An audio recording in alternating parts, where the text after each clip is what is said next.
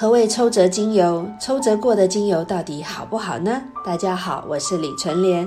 上周纯粹讲精油当中就问到了，请问老师常看到去贴息精油当中的抽折精油之说，又分为五抽、十抽，请问这是什么意思呢？乍听之下，我还以为是在卖卫生纸呢。抽折精油这个名称当然源起于大陆地区。其实，抽折精油指的是精油在提取的过程当中，刻意的去除掉某些特定的成分的一种方法。特别呢，也专指针对精油当中的萜烯这类化学物质做抽离。去萜烯精油也有分为五抽跟十抽之说，目的呢就是要降低萜烯的含量，让精油只剩下醇跟酯的香气，减少它的挥发跟氧化。但我们都知道，萜烯是精油当中普遍存在的一种碳氢化合物，大多数的精油也都含有萜烯，特别是松科植物、果皮类的精油含量特别的多。同时呢，它也是精油挥发香气的主要成分之一。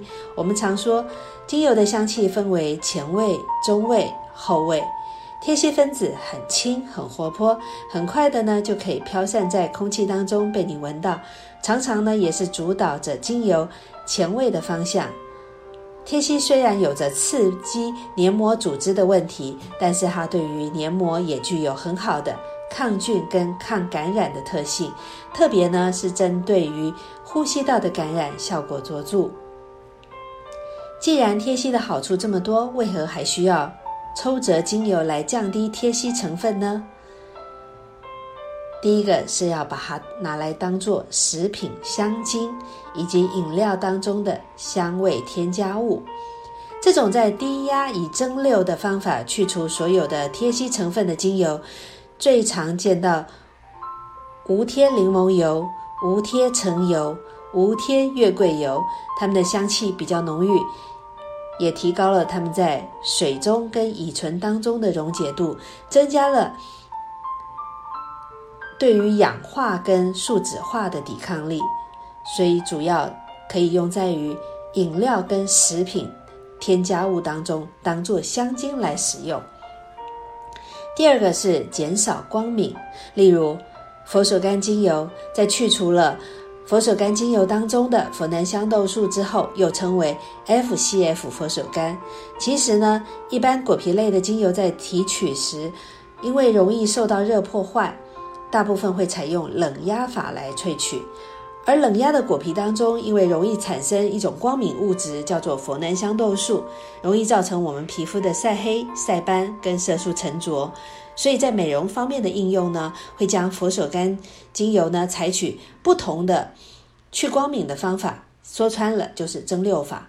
但是呢，在蒸馏过后的果皮呢，它没了佛南香豆素跟高贴烯的含量之后，却增加了柠檬醛的含量。而且这种做法让果皮精油的香气呢完全失真，所以基本上市场上不太可能有这样的做法，除非呢你愿意接受。你的佛手柑是像柠檬香茅一般的佛手柑。刚刚前面讲了抽离有五抽十抽之说，其实也跟精油蒸馏的技术有点关系。传统的蒸馏法有水蒸馏跟蒸汽蒸馏，在蒸馏之后呢，会将液体呢再做一次分馏。那这种做法因为手续非常的繁复，并且呢不容易控制它的质量，后来。比较有规模的一些蒸馏厂，大多改良了过去的这种水蒸馏跟蒸汽蒸馏，进阶到一种高压封闭式的蒸馏法，直接在蒸汽出口的冷凝管上就将水跟油以不同的输出管道分开了，整个一体在定时定量、密闭高压的环境当中一次完成。这个好处是出来的精油质量比较受到保障，其精油有效成分呢也比较能够完整的被保留下来，所以就没有过去所谓的几次蒸馏或是抽折之说了。加上抽折呢，实际上反而让精油的完整性受到破坏。精油在天然的一个协同作用当中呢，因为它的一个。成分的改变而破坏。简单的说，精油里面的萜烯也是植物体的一部分，抽离了就不是精油了。就好比我们喝的可乐，因为含有不溶于水的二氧化碳，才会有入口的刺辣口感。因为极不安定，一开盖呢，大量的一个气泡往外冲。如果这个时候我们把可乐当中的二氧化碳做抽离，那它就不是可乐了。你可以想象一下，如果你家里的可乐摆在冰箱里摆放太久了，再拿出来喝的时候，会发现气泡没了，气味也改变了，几乎变成了有颜色的糖水而已。就是这个道理，所以并不建议这种违反自然的精油的出现。不但它不是精油，也失去了芳香疗法的意义。今天的抽折精油就为您解释到这边，我是李纯莲，谢谢您的收听。如果您觉得受用，欢迎分享给您的朋友。